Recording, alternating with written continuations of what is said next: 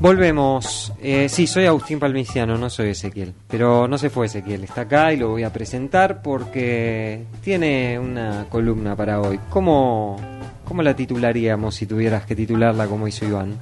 Eh, Hacé lo que sabes. La voy a titular porque- Muy bien. Bueno, ¿de qué vamos a hablar? A ver, yo voy a evocar a Diego como estamos haciendo todos acá, pero desde el punto... Yo no manejo la cantidad de información que manejan acá mis compañeros, eh, que obviamente son eh, muy mucho más dados a, a la información deportiva que yo, por eso conduzco. No se haga el humilde. Pero a mí me gusta mucho la literatura, me considero que eso es lo que más o menos sé, así que dije, Diego y literatura van de la mano como el queso y el vino, porque si hay algo que es literario es la vida del Diego, ya sean sus anécdotas, sus goles. Esa toda, toda muestra artística, o sea, Por eso creo no se puede- no hay nada que lo eluda. Por eso no se puede hacer una película del Diego de toda la vida, podés hacer una película de 10 minutos de la vida del Diego. Tendría que ser eh, como Rocky, ¿viste? Diego 1, 2, 3, Sí, 4, no, no, no podés. Tenés para hacer eh, eh, 40 temporadas de, de una serie. Así que bueno, yo dije, eh, voy a ir por el lado literario para, para, homenajar, para homenajear al Diego. ¿Cómo estoy con, la, con, las- con las Sí. trabas? Hoy no me- Me gusta, me gusta esto. Cuidado. Me gusta esto que elegiste. Sí, traje un top 5, porque soy re original, de, de cuentos, eh, de cuentos y textos eh, dedicados al Diego. Eh, me salí un poco de lo convencional porque obviamente si uno entra va a encontrar millones de cuentos del Diego. Dije, voy a buscar algo un poco más oculto, podría decirse, y que uno puede encontrar fácil. Que uno va a internet, pone, pone el título y te sale para leerlo automáticamente. No tenés que ir y comprarte el libro o, o algo parecido. No me quiero, no me quiero olvidar. Al final de la columna te voy a hacer la pregunta siguiente. ¿Lloraste con alguno de estos cinco? ¿Con cuál? ¿Y cuál es el primero que leíste y el que más te emocionó? Bien, bien, me gusta, me gusta la pregunta. Después La, la recordaré. la reco- recordará para el final. Vamos a arrancar con un cuento que no va a ganar el premio Nobel de literatura, es un cuento bastante eh, común, podría decirse, o por lo menos para los ojos Porque de... lo escribió un facho. Decía. Sí, no, pero porque no tiene, no tiene gran vuelo, no tiene gran vuelo literario. Es un cuento común, corriente, pero me pareció oportuno traerlo porque es eh, hablar de lo que el Diego produce en la gente más que el Diego, el Diego mismo. Hablamos de un cuento de José M. Pascual que se llama La mano de Dios desde un bar de Fiorito, eh, un cuento de un autor poco conocido, salvo por Iván, pero que se hizo un poco más famoso por ser narrado en varios programas deportivos, lo pasaron en, en varios lados, No se entendió el chiste. salían... Ahora que me estoy dando cuenta. Dije eso porque dicen que el premio Nobel de literatura se lo solían dar a escritores de una línea un poco más sí, Vargas Llosa, progre hasta que, bueno, hasta que pasó lo de Vargas Llosa. hasta que pasó lo de Vargas Llosa, pero el premio Nobel es una... José M. Pascual es como Marcelo T. de Alvear, Ponele, porque pero- la T no, no, no, no es nada. Solamente él le ponía la T. José, no, Manu- no- José no Manuel, era un nombre. José Manuel Pascual. José Manuel Pascual. Muy bien. Eh, eh, Seguimos. El cuento, bueno, se llama La mano de Dios desde un bar de Fiorito. Pueden encontrarlo, si lo googlean, pueden encontrarlo para leerlo o para escucharlo. Hay muchos videos eh, relacionados que salieron en varios programas deportivos de ESPN. en Simplemente Fútbol salió también varias veces y ahí como que se popularizó un poco más. Y como decía, es un cuento que narra eh, cómo se vive al Diego cuando lo ves en- en eh, como espectador, ya sea que estés en la cancha o fuera, y relacionado siempre a la gente y el barrio. Ah, Así que vamos a escuchar un, pedacito. Vayan a leerlo todo después, pero escuchen un pedacito. En el bar no se escuchaba ni una respiración, hasta que el 1 a 0 reventó en la garganta de los presentes. El gallego pasando el trapo rejilla por el mostrador para limpiar un vermut que se derramó con el festejo, dijo en voz baja, Pero mira qué guarro, ese gol fue hecho con la mano, hombre. Callate, gallego, ¿qué decís? gritó a coro la clientela. La calle guardaba un silencio que permitía escuchar los pasitos apurados de un perro vagabundo en busca de su cena. Y de pronto el instante increíble. El 10 toma el esférico en el círculo central, comienza una danza que va dejando a los marcadores en otra dimensión. Un hilo invisible entre la pelota y los pies. Ese, ese fragmento, el, cuento es más largo, pero al mismo tiempo es un cuento cortito, se lee, debe tener dos o tres páginas nada más. Es de José M. Pascual, se llama La mano de Dios desde un bar de Fiorito. Y lo que no sé es que si de este cuento salió la. No, no lo voy a decir porque sería spoilear la historia, pero salió una popular frase de, de acá o no sé si él tomó la popular frase para hacer este cuento. Eso me quedó me quedó la duda. Después se los digo después del programa, después se, los voy a decir. Para no spoilear, pues si lo digo, lo spoil, spoileo el final. Bueno. Así que pa- pasemos a otro puesto, eh, uno de los escritores latinoamericanos más importantes, por lo menos del siglo XX, eh, ¿Vos? creo yo. Un poquito más abajo. Alejandro yo. No, ese, ese, está, ese, es, ese es alemán. Ok, ok, ok. Eh, hablamos de Eduardo Galeano, que escribió mucho sobre Maradona, eh, hizo varios textos sobre Maradona. Recuer- recordemos que Galeano es, eh, muy, era muy fanático del fútbol, tenía varios libros dedicados a- al fútbol. Y en el año 2017, en un libro póstumo que, que, sa- que sacaron, que se llamaba Cerrado por Fútbol, eh, el uruguayo Eduardo Galeano escribió sobre Maradona una vez más y co- con, una pluma que denota la admiración, eh, el cariño, el respeto y también la, la crítica, pero que esa crítica no, no deja de, de mostrar el amor que y, y la admiración que generaba en el escritor uruguayo. Escuchemos un pedacito nada más de este texto.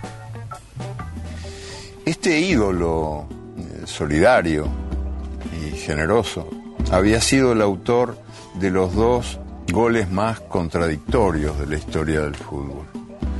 Eh, cinco minutos, apenas cinco minutos separaban el gol del ladrón, el gol de la mano de Dios, del gol del malabarista, del prodigioso gol que con razón se dice que ha de haber sido el gol más hermoso jamás cometido en un campeonato mundial. Adorado por los dos goles, no solo por el, el gol, digamos, este, virtuoso, sino también por el gol pecador y probablemente más por el gol pecador que por el virtuoso.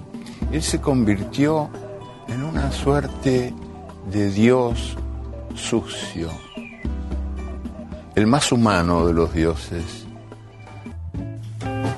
Así escuchábamos al propio Galeano eh, recitando, parafraseando un poco su, su texto. Siempre me llama la atención cuando escucho algún texto leído por el propio Galeano que tiene esa habilidad que lee como si lo estuviera diciendo. No es algo tan normal en otros autores que cuando recitan sus propios textos, sean brillantes o no. Es imposible. es- Es- yo recién lo escuché y decía, eh, no lo está pensando.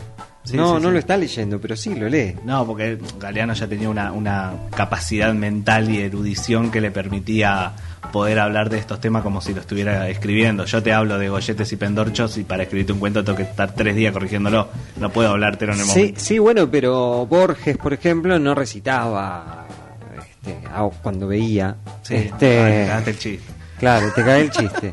Bueno, puesto número 3. Puesto número 3, busquen el texto de Galeano eh, para leerlo y bus- tiene un montón de textos, este justamente que habla de las contradicciones de Maradona en la cancha de fútbol, que le da paso a hablar de las contradicciones de ser Diego y lo difícil de ser Diego en, también fuera de la cancha. Pasemos al puesto número 3 con un texto que no vamos a poner audio porque es muy largo, eh, de Rodolfo Braselli, un, un escritor de la hostia, poeta, novelista, ensa- ensayista, dramaturgo. Este cuento se llama La partera de Maradona, pueden encontrarlo fácilmente poniendo el título en Google, les va a salir el PDF para leer eh, inmediatamente. Ya lo hemos citado aparte al Gran Braseli. Sí, sí, un, programa. un- un escritor eh, zarpado. o Sí, sea, ¿viste? periodista también, de grandes entrevistas. el nivel de, de lenguaje que manejo yo. Pero no, un, un escritor fantástico brasili.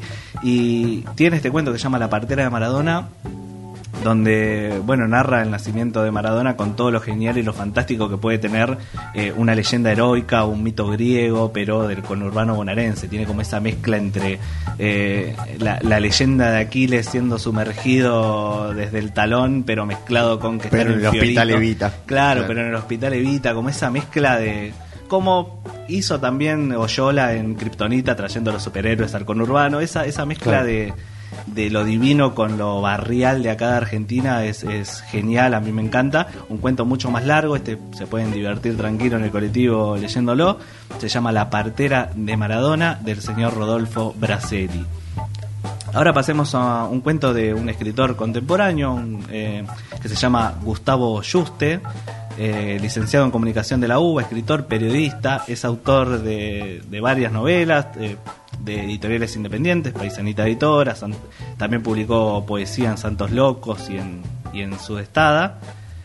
Eh, y bueno, en este cuento que se llama El día que nació Maradona, eh, Juste habla de algo que también me encanta, que me encanta del fútbol en particular, que es eh, el fútbol como, como, ay, ¿cómo se dice esto? Transformador social, no, como la unión social que provoca, que provoca el fútbol eh, en, en- en gente que por ahí no tiene nada que ver, ¿viste? Sí, bueno, era una en parte Un también. denominador común. Exactamente, muchas gracias, Yalu. O sea, además lo que me gusta de este que elegiste, Gustavo Juste, es que Gustavo Juste es como nosotros, porque no tiene 30 años, nosotros sí, Iván no. un pibe joven. Pero tiene 29 años y forma parte de ya la, la generación de pibes que agarramos la última parte de Maradona, que no lo vimos. Vimos fragmentos, este, no, vimos nada, no lo vimos, pero igual nos llega este, como si lo hubiéramos visto. Eh, me gusta me gusta esta lección. eh. Sí, eh, algo que me encanta, como decía, es eh, en el cuento habla de dos personas que por ahí no, no, no son maradonianos, ni, ni siquiera son futboleros, pero igual Maradona atraviesa Claro. todo y, los, y eso es lo que provoca la unión. Tengo que decir que no conocía el cuento hasta hace muy poco e incluso eh, yo tengo un cuento parecido en este estilo del fútbol uniendo a la gente y, y cuando le dije, ah, mirá, bueno, no, no fui nada original, eh, Juste, Juste me ganó de mano, pero es un tema espectacular el fútbol eh, uniendo a la gente como, como un factor social. Justamente acá en Globalnet que nos gusta hablar de, del deporte como, como un factor social. Antes de pasar al... Sí. No, no, no, diga, diga, diga. Antes de pasar al puesto número uno, quiero tirar un bonus track porque no es algo literario, pero, pero sí, pero sí eh, podría decirse que es literario porque el, el señor Juan Villoro, un periodista mexicano, escribe eh, crónicas y notas con una pluma bastante literaria y bastante genial. Eh, pueden buscar miles de textos de Villoro y justamente en el día de la muerte del Diego él sacó eh, una, una, Una nota, nota. una- un perfil sobre él, como un, un requiem para, para el Diego que es eh, espectacular de leer. Pero vamos a escuchar justo ahora eh, un- una pequeña entrevista que hizo él hablando sobre Maradona. Mira, Diego es un personaje extraordinario, con luces y sombras. Fuera de la cancha ha sido un personaje digno de una ópera italiana. Eh, creo que es alguien que ha disfrutado la vida extraordinariamente, que ha sido leal con muchos amigos, que ha cometido muchísimos errores y que lo ha aceptado continuamente, que ha luchado contra su propio fantasma, eh, ha padecido adicciones, fanatismos eh, políticos no siempre justificables, en fin, una figura absolutamente colorida, pero yo creo que Diego Armando Maradona no le puede dar lástima a nadie, es, es una figura más grande que la realidad, ¿no? Lástima a nadie, maestro. Lástima a nadie, maestro. No sé si la dijo con esa intención Villoro. Yo creo que pensar. sí, yo creo que sí, porque pensar que sí. leer a Villoro es, es, eh, para quienes somos periodistas y nos gusta la, la gráfica y escribimos, es esa gente que decís, la puta madre, pero yo quiero escribir así, no podés. No, es, es- es No podés, imposible. es así. Y, y eso, pero no es que sea la falencia de uno, sino es la virtud de otro. Sí, sí. Este, Es bueno tenerlo como faro, ¿viste? Claro, Como, y, y disfrutarlos, porque también tenemos esa suerte, ¿no? como Mero que tenía a Edison, ¿viste? Ahí siguiéndolo. Claro, claro, claro. Tenemos a Villoro. Eh, y bueno, vamos a cerrar con el puesto número uno. Cerramos con una mujer que escribió sobre el Diego, justamente en la época, eh, en el día de la muerte del Diego, un texto que nosotros usamos también en, en Globalonet cuando hacíamos la versión podcast. Hicimos un, un especial del Diego eh, en el día de la muerte, que la verdad yo estoy muy orgulloso de ese programa porque Hicimos, hicimos dos que salieron muy bien eh, y me gusta esta suerte de repetición porque hicimos cuando cumplió los 60, hoy con los 61, el homenaje por lo que hubiera sido su cumpleaños 61 o su primer aniversario en la inmortalidad. Sí.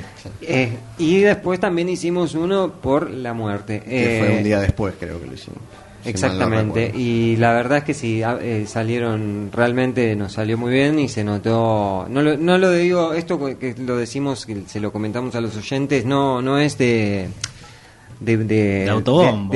de- autobombo o altanería por nuestra parte, sino porque sentimos realmente, lo hicimos de- desde el corazón y, y estuvo muy bien logrado. Volviendo a Gabriela Cabezón Cámara. Sí, exactamente. El texto que culmina este top es el de Gabriela Cabezón Cámara, escritora soberbia de acá de Argentina, en una época donde tenemos escritoras que la están rompiendo, Samantha Shevrin, Mariana Enríquez, etcétera. Bueno, Cabezón Cámara es una y mm, hizo una también un requiem para el Diego en el día de su muerte que es un texto que mezcla poesía con narrativa, eh, mucho más largo del fragmento que vamos a escuchar ahora.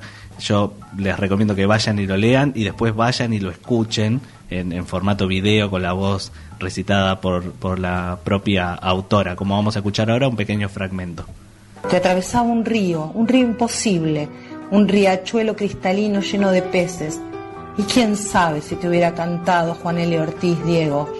Tal vez el fútbol le chupaba un huevo, y ni hablar de los que emiten juicios y recitan estadísticas con cara de haberle visto la cara a Dios y tener la generosidad de comentárnoslo.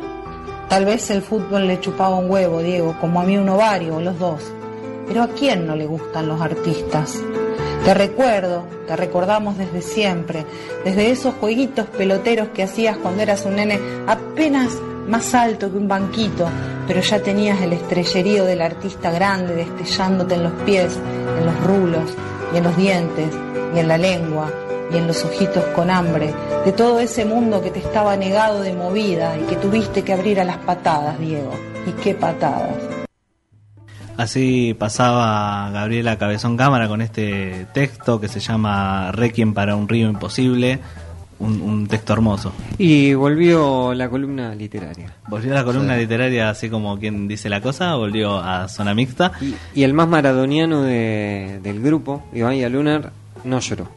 No, No. Se, se- se la bancó bastante. Me acuerdo cuando hicimos el, el podcast que medio que lagrimeamos todos ese día. Bueno, y ahora ya estamos cerrando el programa, ya llegamos a la parte final, tenemos unos minutitos para, Para- char- para, la- para charlar. Iván tenía unas- ¿Querés que conteste la pregunta que me habías dicho? Quiero que me conteste Ah, las cierto, preguntas que me hay- ¿Ves, ¿ves, por qué, ¿Ves por qué le dije? Bueno, vamos con eso. ¿Lloraste con alguno? Eh, no en el momento que lo leí, pero sí en los momentos de Diego pasándola mal, cuando estuvo internado en los arcos, eh, volver a caer en el de Galeano, que fue el primero que leí, eh, sí, me, me- me hizo lagrimear un poco. ¿Y el primero que leíste cuál fue? El de Galeano, el de Galeano exactamente, ah, pero en, el momento... No, perdón, me- me- En el momento no me hizo llorar porque era como leerlo bien, eh, en una Claro, etapa donde apreciar no la te pasaba obra nada, y- apreciar la obra y después le- eh, leerlo de nuevo en ese momento, en ese contexto, ahí me hizo lagrimear un poco. Igual el primero que leí en realidad fue el de Fontana Rosa 10.06 o 10.6 que habla sobre el gol a los ingleses que es espectacular. También tiene... No, me equivoqué. Hay una Tiene dos, linda tiene dos. anécdota de Ah, tiene Rosa otro, tiene cuando- otro, tiene otro, sí, cuando sí, cuenta sí. que la esposa solamente lo levantó dos veces temprano en la vida. Claro. Una fue cuando se consumó el golpe de- del 24 de marzo de 1976 y la otra fue cuando Diego firmó por Newell's. y dice que a Fontana Rosa le dolió más la segunda. Así que bueno, cerramos con esta columna literaria que, que vuelve así como en un flayazo, en un programa especial al Diego.